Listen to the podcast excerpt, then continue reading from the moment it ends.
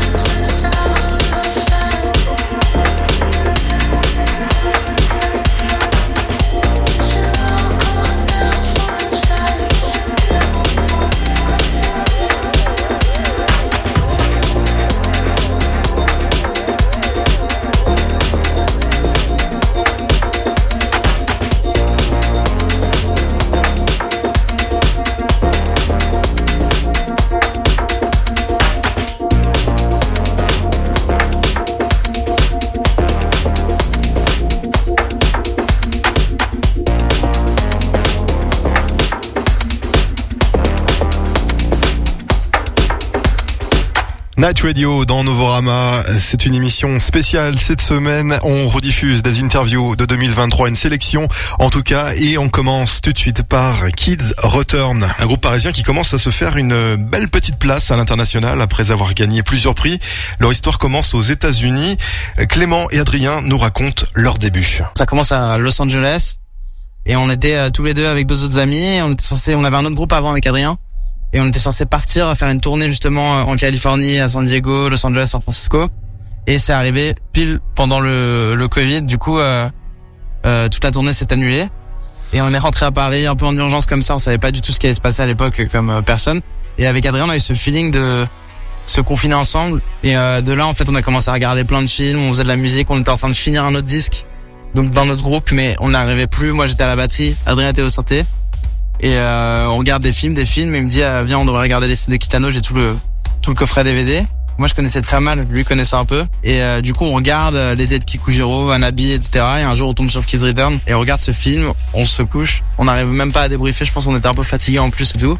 Et le lendemain, je me rappelle, lui, jouait la BO d'un autre euh, Kitano qui était euh, l'été de Kikujiro et il jouait cette BO là.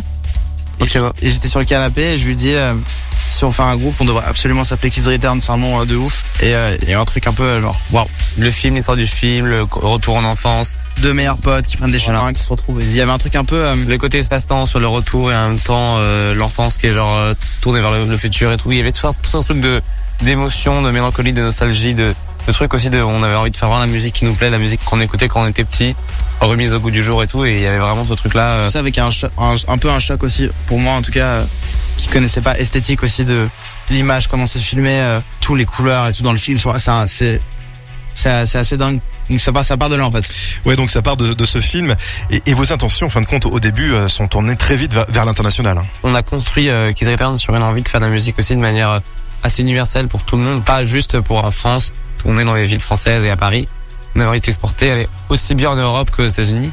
Et en fait, il se trouve que ouais, on est allé quelques fois à Los Angeles et quelques fois à New York et en fait, ça a commencé à plutôt bien réagir.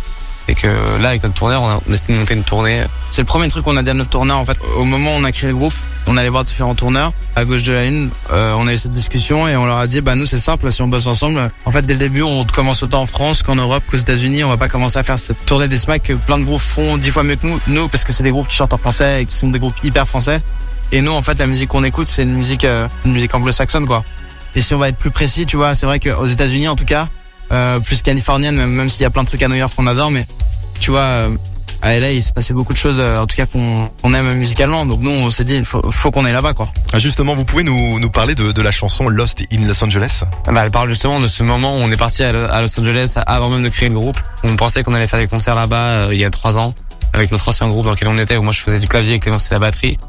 On pensait qu'on allait faire des concerts et en fait on est arrivé là-bas, la moitié du groupe est pas parti, donc les autres mecs. Et nous deux on est arrivés à Los Angeles, un peu perdu, les dates, les dates étaient en train de s'annuler, il pleuvait dans la rue, tous déconstruits, tu restes pas là trois mois mais tu restes deux jours, tu reprends un avion pour Paris, t'es complètement euh, jet lag, t'es perdu complètement dans le temps. Et en fait c'est à ce moment-là qu'on se rend compte que tous les deux on a une aventure ensemble. Donc c'est ce côté t'es perdu dans une ville à l'étran- à l'étranger, mais en fait c'est là que fait le deal, que en fait ça a été, le début de l'aventure. Eh bien, on va écouter ce morceau Lost in Los Angeles. C'est Kids Return dans Novorama. C'était un extrait de l'interview de Kids Return qu'on a diffusé en mai dernier. Une émission spéciale cette semaine. On revient sur des interviews de 2023. Dans quelques instants, on écoute Acid Araba.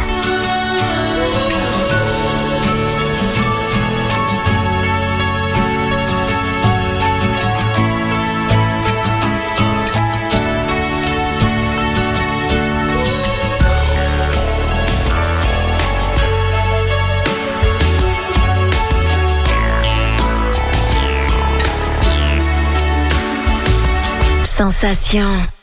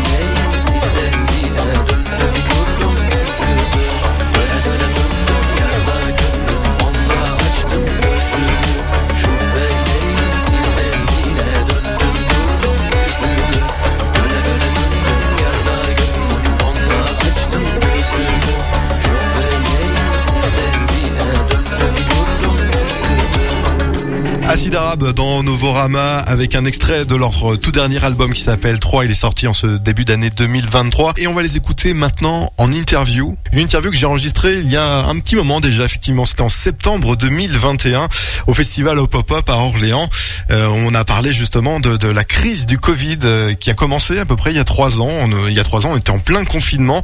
Euh, justement, euh, pour parler de, de tout ça dans un documentaire qui s'appelle Music Live in Covid Live. Je vous invite à aller le visionner. Il est sur notre site internet en homepage euh, novorama.com et Noveo Rama. Tout ça est en accès libre, euh, bien évidemment. Et dans ce documentaire, euh, on peut voir justement comment la, les professionnels de la musique ont vécu cette crise du Covid-19. On y voit des tourneurs, des directeurs de salles de concert, de, au Trabendo par exemple, à Petit Bain, mais également euh, du festival euh, Wheel of Green, Peacock, Nouvelle Scène, ou encore au Pop-Up également, puisqu'on y voit Acid Arabe. Alors ils reviennent dans cette interview sur leur premier confinement. Comment ils l'ont vécu, ce premier confinement Acid Arabe. On s'est reconnecté avec euh, les sources de la vie, nos familles. Kenzie s'est mariée, Ouais, moi j'ai passé euh, deux mois euh, dans ma famille, ce que j'avais jamais fait en 15 ans. J'étais bloqué en Algérie pendant euh, un an. Voilà, c'est ça. Ouais. J'ai passé plus de temps avec mon fils euh, que toutes les années auparavant. Est-ce que ce confinement, ça vous a permis de, de créer de, de nouvelles musiques? Ouais, on n'a pas vraiment fait de, de, de nou- nouvelles musiques pour, pour des disques ou pour un prochain disque, mais on a préparé euh, un- une nouvelle f- une nouvelle version d'un live qui s'appelle le Climat, qu'on fait avec une, illustratrice libanaise qui s'appelle Raphaël Macaron. Et euh, voilà, le confinement, ça nous a, enfin entre plutôt entre les deux confinements, mais ça nous a permis d'avoir un peu de temps pour pré- pour préparer ça. C'est le le seul vrai travail qu'on a fait pendant ce pendant euh, pendant toute cette période de Covid, quoi. Et comment vous avez vécu cette période euh, sans festival, euh, sans tournée en fin de compte? C'était très curieux de passer euh, de l'état de tourner tous les week-ends et être un peu éclaté la semaine et tout à ben plus rien. Euh, ça a été très très soudain, très abrupt, mais euh, vraisemblablement pour tout le monde aussi. Nous on était au début d'une tournée et euh, on, au début on pensait qu'elle allait être euh, courtement interrompue et puis petit à petit on a commencé à percevoir qu'en fait elle était tout simplement morte. Mais ça a pris ça a pris du temps pour euh, le comprendre, l'accepter et tout. Et parallèlement à cette déception, à cette douleur, à cette tristesse et tout, on a tous plutôt passé quand même du, du bon temps. Ça faisait des années qu'on n'avait pas pu, par exemple, de manière générale, depuis des années, on participe plus à ce qui se passe le week-end avec les gens qu'on aime, parce qu'on n'est jamais là le week-end. Et là, tout d'un coup, tous les week-ends, euh, voilà, on s'est on s'est reconnecté euh, avec nos, nos- nos entourages. Par rapport à moi, en fait, moi, j'avais un cas un peu, un peu spécial. Euh, j'avais un problème euh, de santé, voilà, c'est ça, et j'ai fait euh, une, opération, donc euh, j'étais obligé de, de, de- de rester euh, à côté de ma famille, quoi, euh, en Algérie. Bah, je j'ai rien à rajouter, oui. Euh, même titre que Guido, ça nous a permis de se reconnecter avec notre entourage, famille, amis, euh, et puis euh, et puis voilà, de, de de de se reposer aussi parce que ça faisait quand même cinq ans que cinq bonnes années qu'on tournait vraiment beaucoup. Oui, parce qu'effectivement, vous jouez beaucoup en France, mais vous jouez aussi beaucoup euh, à l'étranger. hein. Effectivement, on tourne pas mal à l'international et effectivement, le fait qu'on ne puisse plus trop tourner à l'international nous impacte terriblement. Je pense que c'est quoi les trois quarts des dates qu'on fait à l'inter facile. Et là, il est assez évident qu'on retrouvera jamais ce rythme-là euh, de voyage et tout. Puis euh, peut-être qu'on n'a pas non plus très très envie de le reprendre euh, non plus. C'est-à-dire qu'il y a ça soulève aussi des questions euh, au-delà du Covid et tout. Il y a aussi euh, des, des questions climatiques en ce moment qui sont au cœur de, de toutes les interrogations. Le- L'usage euh, Sensation. Bonjour Sabrina. Bonjour. Et bienvenue dans, dans Novorama. Tu viens de, de sortir un album chez Infine. Alors je sais pas si je le prononce bien, je parle pas l'arabe, désolé. Il s'appelle Al Adr. Al, Al Adr. Non, comment tu le prononces? Allah. Al-Hadr. Ah voilà, bon, effectivement. Euh, tu peux nous parler, alors on va revenir un petit peu euh, à tes débuts, tu peux nous parler de ton premier émoi musical. Je sais que tu viens de, de Bagneux, tu écoutais quoi quand tu étais euh, petite Quand j'étais petite, j'écoutais plein de choses, mais j'écoutais aussi euh, et surtout beaucoup Maria Carey. Euh, et Whitney Houston, et puis les Destiny's Child et les Boys to Men. Waouh D'accord. tu as fait plusieurs projets musicaux, euh, et alors tu es même passé par le punk, j'ai vu. Ouais, c'est vrai que j'ai monté un trio de punk avec euh, deux copines. Et je jouais de la basse et je gueulais dans le micro et ça faisait du bien. hein.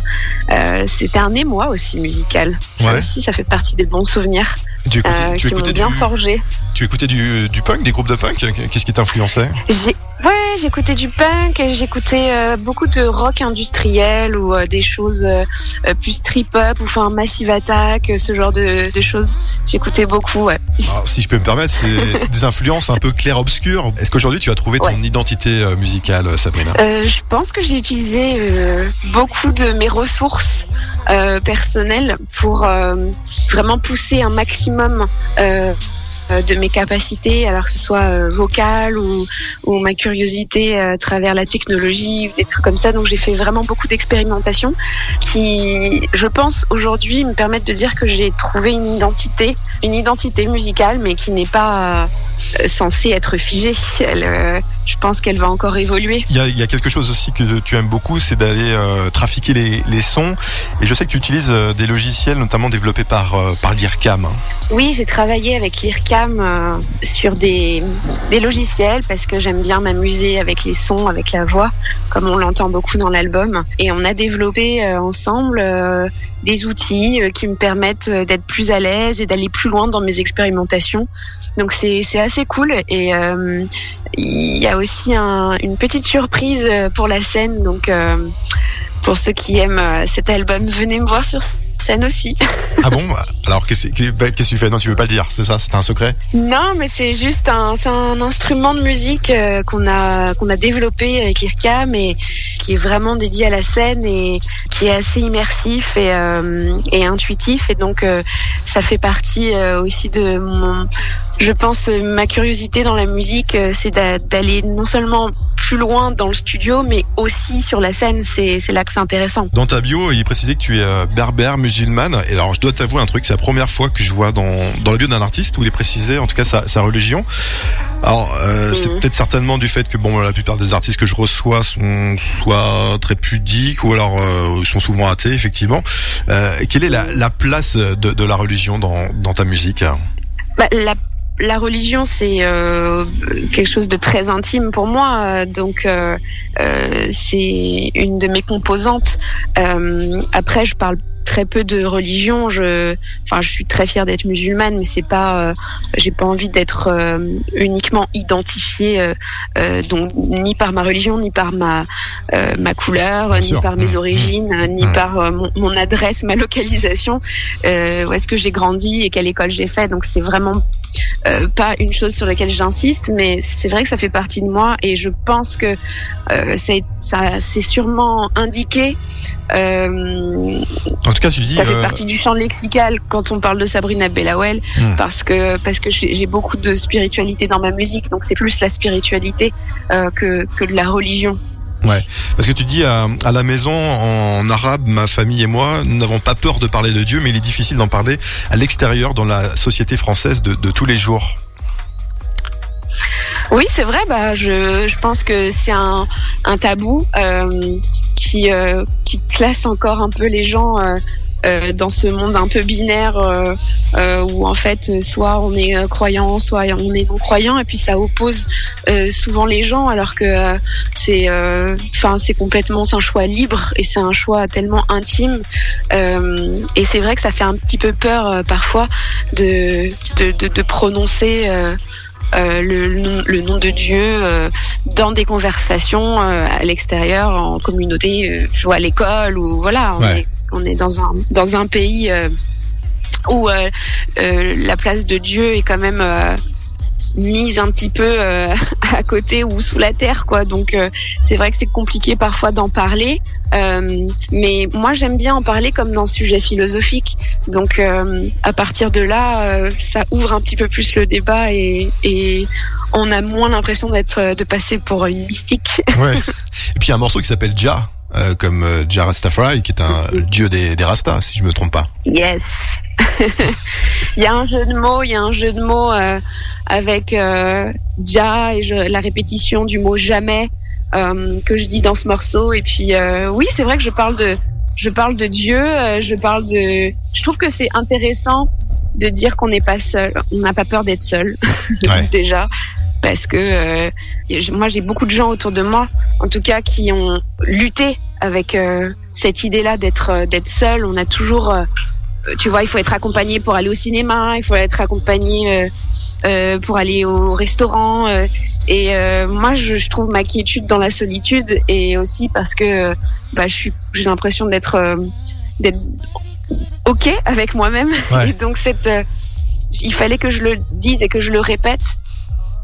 Euh, et puis, euh, je trouve que euh, on parle pas assez de Dieu dans les clubs. Ah oui, oui, c'est sûr. Ouais. Et voilà. Ouais. Et dans le R&B, c'est important en France euh, de, tu vois, de, de parler un petit peu de tout. Et là, le sujet, c'était Dieu et, et pourquoi pas l'entendre dans un club. Et Tu vois, tu, tu, tu, tu- tu vois des, des, des rêves partis dans des, dans des centres de culte musulmans, par exemple? Tu, tu vois, tu penses que c'est possible? Non, non, non, non, non, non, pas du tout. Non, parce que c'est pas du tout le propos, mais euh, euh, il faut, euh, tu vois, c'est pour moi, c'est de la poésie en fait de parler de Dieu. C'est de la poésie de parler de, de n'importe quoi. C'est ce que je fais. Je fais de la musique et donc j'essaie d'extraire un petit peu les gens de de leur réalité, de leurs soucis et, et donc euh, euh, tout ce qui est entertainment, je, je, je le fais, je le prends au, au sérieux et donc euh, pour moi c'est pas une la musique, je vais pas l'écouter dans des lieux de culte ou c'est c'est pas du tout le sujet. Quand tu vas dans un lieu de culte, justement, il faut il faut y aller avec, enfin dans un silence. En fait, tu es dans la communauté, tu es dans la communion. Donc euh, non, mais par contre, dans les clubs qui sont des lieux de rassemblement, c'est là que la musique a la place, a sa place. Oui, alors, il y a beaucoup d'artistes qui disent que la, la musique est pour eux leur religion. Ouais, c'est beau, mais c'est parce que c'est c'est magnifique. euh, ça permet de se connecter euh, à des choses euh, immatérielles, à, la- à nos propres émotions, se connecter aux autres aussi. Donc, je comprends que ça soit.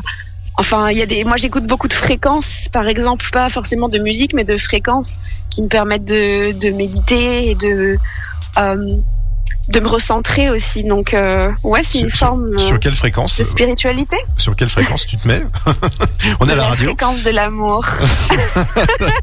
la fréquence de l'amour, donc. D'accord. Novorama.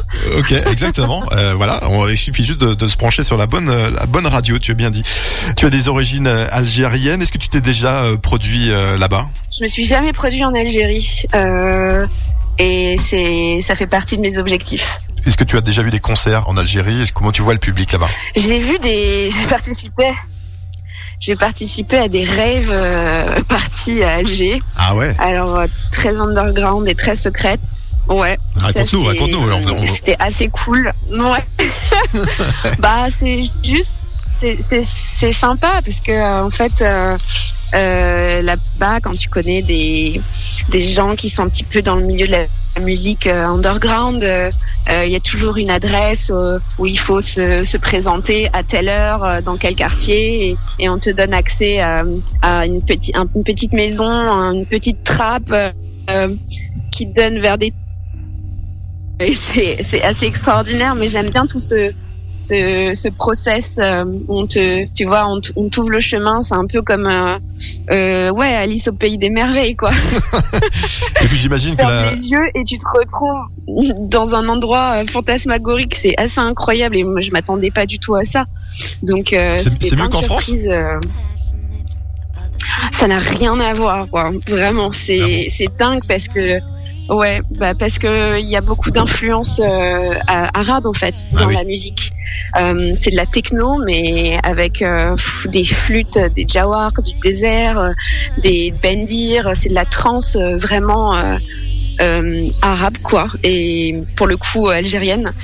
Euh, et donc, c'est pas la même chose. En tout cas, pour moi, ça me connecte à des choses différentes parce que parce que c'est la terre de mes parents. Donc, forcément, ça appelle à d'autres d'autres choses à l'intérieur de moi. Donc, c'est assez intéressant. Never be the same on the.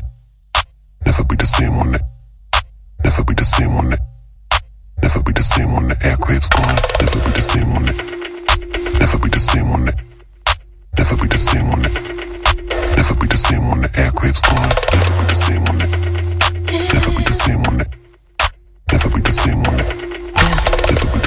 The same on the aircraft's gone. Aircraft's gone. Aircraft's gone. Never be the same on the aircraft's gone. Yeah. Now we gotta choose which position. Never be the same when the air clips gone. Yes. Never be the same when the air clips gone. Never be the same when the air clips gone. Never be the same. Never, never be the same when the, never be the same when the air clips gone. Yes. Cause you don't trust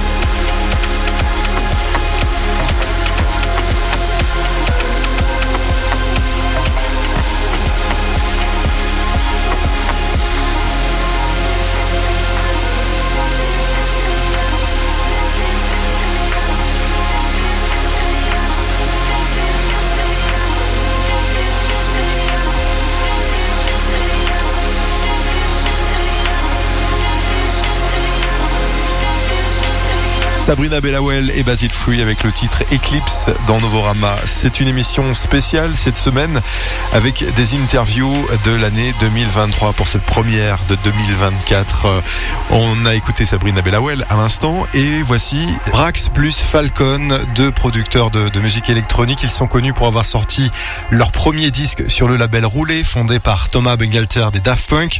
Brax a monté ensuite Stardust, toujours avec Thomas Bangalter et Benjamin Diamond. Falcon lui a produit un morceau avec les Daft Punk pour euh, leur dernier album Random Access Memory. Ils ont beaucoup fait parler d'eux, en tout cas euh, l'année dernière avec la sortie de leur EP euh, Brax plus Falcon. Il s'appelle Step by Step. Cet EP où on retrouve notamment Panda Bear des Animal Collective. Brax plus Falcon, je les ai rencontrés dernièrement. Le duo nous raconte leur début. Sensation. Sensation. Mes cousins, on a eu nos parcours euh, respectifs pendant l'adolescence et puis euh, oui, on s'est retrouvés un peu par hasard euh, grâce au label roulé euh, dans les années 98, 2000, euh, quelque chose comme ça. Où nous avons chacun euh, sorti notre premier disque. Moi, euh, Vertigo et Stéphane, un EP euh, quatre titres. Alors comment vous vous êtes retrouvés sur le sur le label de Thomas Bangalter Euh, parce qu'à cette époque-là, la scène, maintenant on appelle ça musique électronique, mais à l'époque on appelait ça techno ou house, euh, voilà, euh, était émergente à Paris. Ça concernait euh, pas grand monde et on se retrouvait tous dans des clubs ou dans des rêves parties et c'était un petit réseau qui se constituait de manière spontanée et naturelle. Et puis voilà, on a rencontré chacun Thomas comme ça. Moi, je l'ai rencontré. Euh, donc moi, je suis arrivé dans ce milieu euh, avec mon copain Pedro Winter, euh, avec qui je skatais quand on était quand on était enfant ensemble. Donc je le connais depuis une une, une éternité. Et et lui s'est retrouvé à, à manager les Daft Punk au tout début. Donc évidemment, c'est comme ça que pour moi, ça a fait la connexion. Et ce qui est quand même amusant, c'est comme il vient de le dire, on a sorti chacun notre premier disque sur roulé, sauf que je savais pas vraiment à l'époque qu'ils faisaient de la musique électronique. Et donc c'était quand même une surprise, surprise pour moi, euh, une surprise pour nous. Et euh, donc c'est assez, avec du recul, c'est assez fou de se dire qu'on a tous les deux sorti notre premier disque sur ce label euh, roulé qui est maintenant un peu légendaire. Donc, euh, voilà. Ouais, alors avec tout ça, est-ce que vous n'avez pas eu à un moment l'impression quand même de vivre un peu tout le temps sous, sous l'ombre de Daft Punk? Il y a deux options, deux manières de voir la chose. Hein. Euh, Sortir un disque sur roulé en 98, c'était une super opportunité. Après, ça te t'es associé à Daft Punk euh, encore maintenant, 25 ans plus tard. Il y a du il y a du positif, du moins positif, enfin globalement tout ça est très positif. Je crois pas qu'on ait que Stéphane ou moi ayons eu l'impression de vivre dans le monde des Daft Punk ou quoi Ouais, que ce parce soit, que parce que de toute façon le, le- le- le niveau est quand même relativement haut avec les Daft Punk et nous on fait notre voix, notre chose de manière plus artisanale. Ah ouais, donc vous avez euh, l'impression comme ça d'être des artisans euh, à côté des, des Daft Punk? Je pense qu'on est parfois, je crois qu'on est des artisans hippies. C'est un peu le, la définition. Ouais, c'est pas plus mal parce que quand tu dis d'être dans l'ombre, il y a toujours un petit côté péjoratif et franchement, on est pas mal. On est pas mal à cet endroit. Euh, euh, voilà, moi en tout cas, la musique, ça arrivé un peu par hasard. Donc évidemment, il y a toujours ce, lien qui est là, mais mais euh, mais moi, j'étais plutôt content d'être à, cette place vu que je me suis retrouvé un peu par hasard dans la musique. Et toi, Alain, tu as monté Stardust avec Toba Bankelter et Benjamin Diamond. Et vous avez sorti un, tube énorme, un Music Sounds Better With You à la fin des années euh, 90. Vous avez même refusé la réalisation d'un album à 3 millions de dollars. Euh, un producteur était prêt à mettre cette somme, en tout cas à l'époque. Avec le recul, c'était une bonne ou une, ou une mauvaise décision? Eh ben, avec du recul, avec euh, toujours plus de recul, parce que tout ça, euh, le temps passe. Voilà, je suis j'ai de la barbe blanche, des cheveux blancs. Je me dis que c'était vraiment une bonne décision parce que le morceau, il est ressorti euh, il y a peut-être trois ou quatre ans maintenant, euh, parce qu'il n'était pas disponible pendant une très longue période. Donc, il est ressorti en digital. Et on arrive à une situation où en fait le morceau continue, bah ça, le morceau fonctionne bien, euh, très bien, et on a un morceau qui est plus incarné par, euh, il n'y a pas d'incarnation par un groupe derrière en fait. Donc le morceau vit sa vie tout seul, ce qui est la plus belle histoire qui peut arriver à un morceau de musique, je trouve. En fait, il est là, euh, les gens euh, l'apprécient. Il n'y a pas de, il y a plus de groupe derrière, il y a juste un visuel et ça fonctionne comme ça. Juste la musique, juste la musique fonctionne, mais je pense que c'était une très bonne décision. Ouais, et puis d'ailleurs, ce, ce morceau s'est créé, je crois, à l'arrache, dans une improvisation la, la, la plus totale. hein. C'était fait dans le dans le cadre d'une répétition ouais, pour un concert euh, que je devais faire au, au Rex. Euh, ça a été fait par hasard, comme euh, tous les morceaux d'ailleurs, en fait, finalement. Au fil du temps, on se rend compte que la plupart des morceaux sont faits par hasard. Et là, on va revenir à votre à votre actualité. Vous avez sorti l'année dernière un EP qui s'appelle Step by Step, où on retrouve notamment Panda Bear d'Animal Collective. Cette année, euh, il y a quelques semaines, vous avez sorti un album de remix de, de cet EP.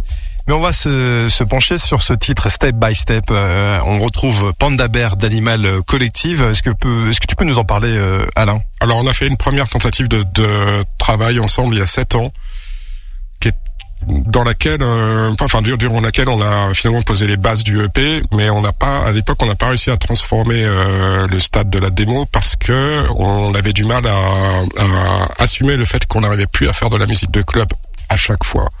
La musique de club et le disco, il y a une condition, euh, euh, une sorte de figure imposée qui est d'avoir un kick sur tous les temps, grosso modo à 120 BPM. Et ça, c'est quelque chose avec lequel on est plus forcément à l'aise. Donc on a fait, on a travaillé, le EP il est basé sur le morceau qui s'appelle Step by Step, qui pour nous est juste une déclinaison d'un morceau club, euh, d'un morceau typique de roulé euh, de l'époque. Sauf qu'au lieu d'être pensé en club, à- en format club à 120 BPM, c'est divisé par deux, c'est à 60 BPM et c'est un slow. Euh, mais pour nous, c'est exactement, musicalement, c'est exactement la même euh, structure musicale et la même mécanique, en fait. Donc, ça peut sembler un peu bizarre de l'extérieur, mais pour nous, c'est la même chose. Complètement. C'est juste qu'il n'y a pas un kick sur tous les temps. Eh bien, on va l'écouter ce morceau Step by Step, Brax et Falcon en featuring avec Panda Bear.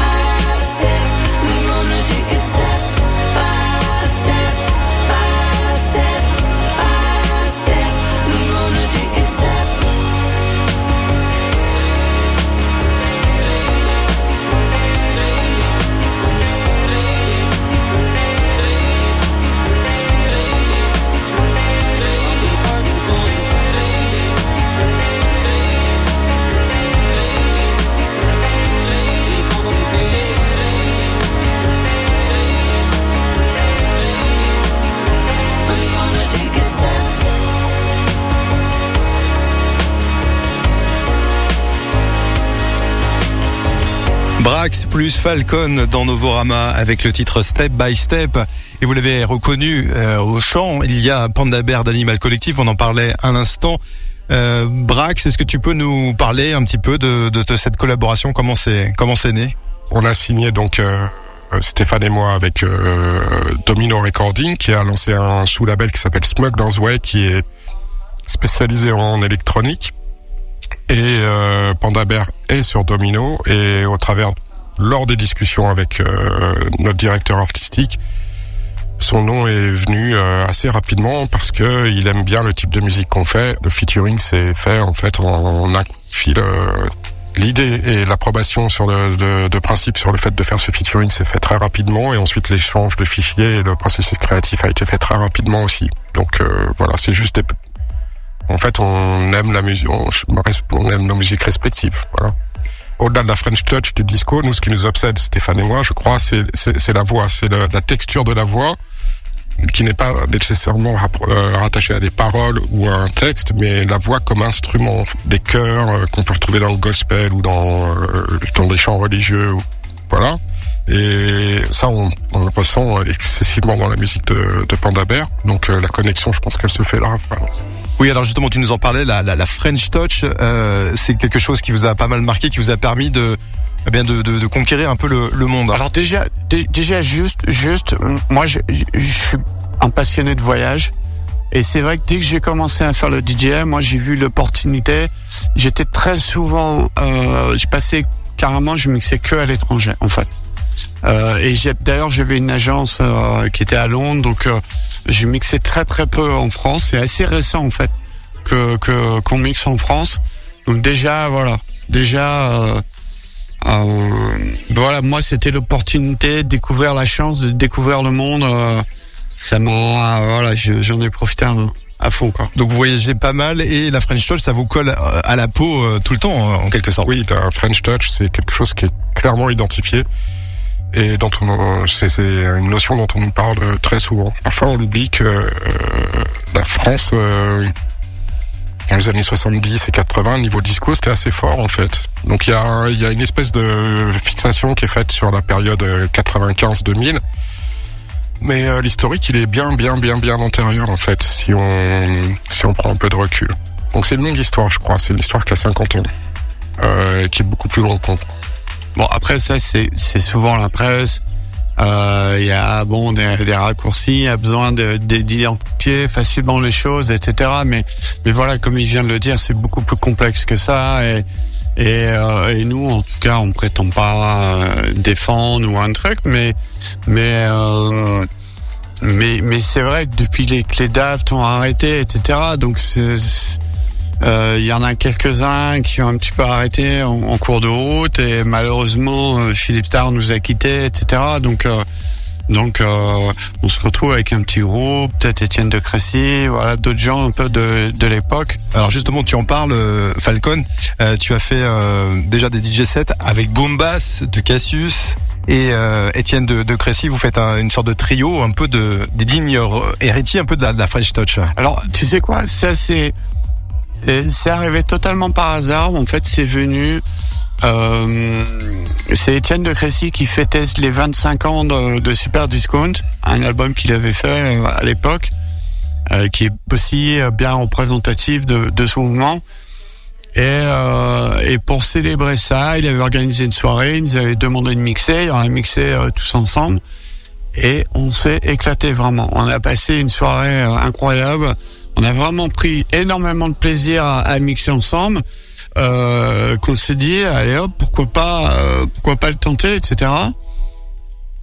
Et euh, voilà c'est juste l'envie de passer du temps ensemble et, évidemment après on est clairement identifié comme euh, représentant l'un des les derniers dinosaures de, de- mais mais voilà, c'est à la base c'est juste une occasion de passer du temps ensemble, etc. Et, oui, là on vient de le faire, on vient de faire le Fnac Live à Paris et, pareil, à chaque fois on prend énormément de plaisir. Donc on va peut-être faire encore quelques petits shows ici et là, c'est possible.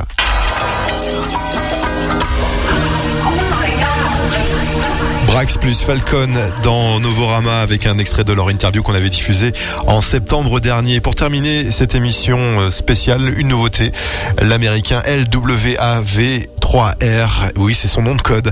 Le morceau s'appelle People Need et c'est le dernier titre de notre émission de cette semaine, la première de 2024.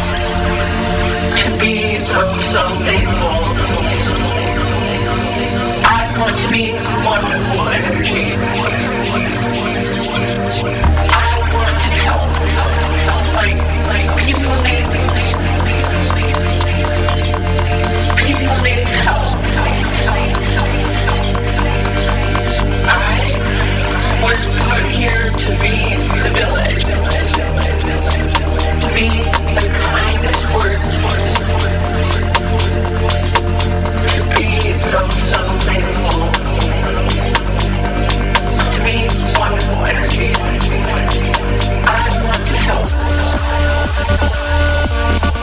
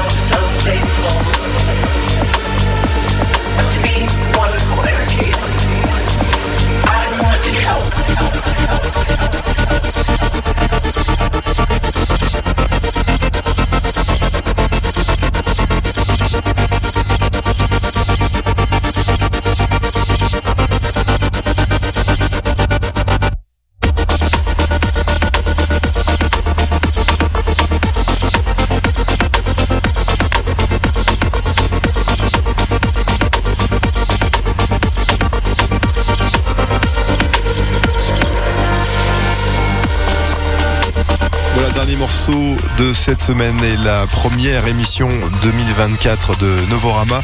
On se retrouve la semaine prochaine avec Clément. En attendant, il y a toujours notre site internet. Il n'a pas changé depuis l'année dernière. C'est toujours novorama.com et Noveo, Era, Emma. À la semaine prochaine donc. Salut!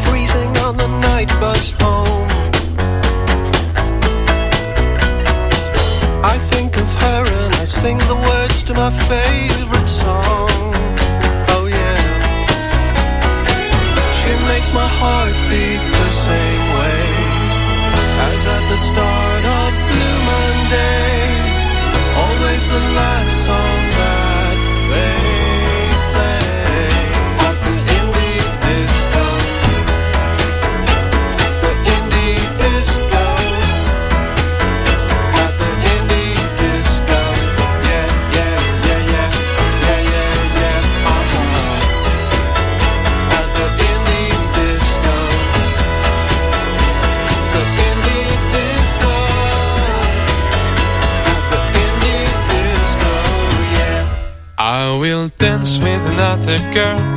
If you'd love to love to see me do I would stand right in front of her Like I'm standing right in front of you. Yes, I do. I could tell her many words of love. I would always want to tell you.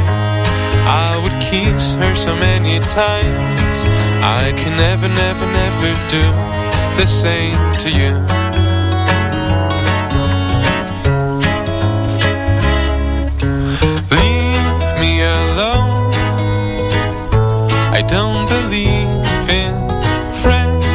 Don't show secret fear.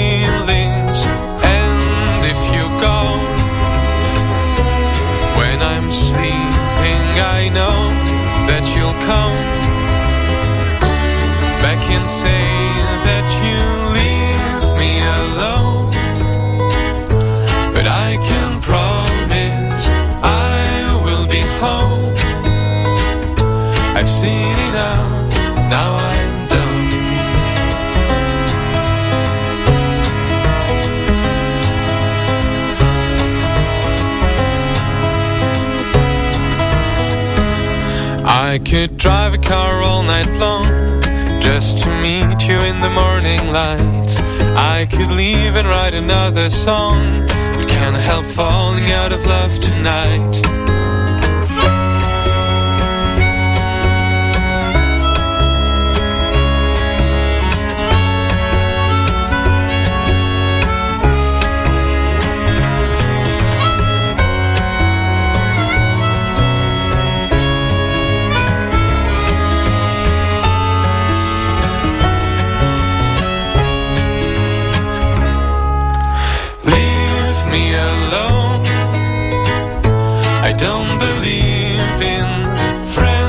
that don't show secret feelings. And if you go when I'm sleeping, I know that you'll come back and say that you leave me alone.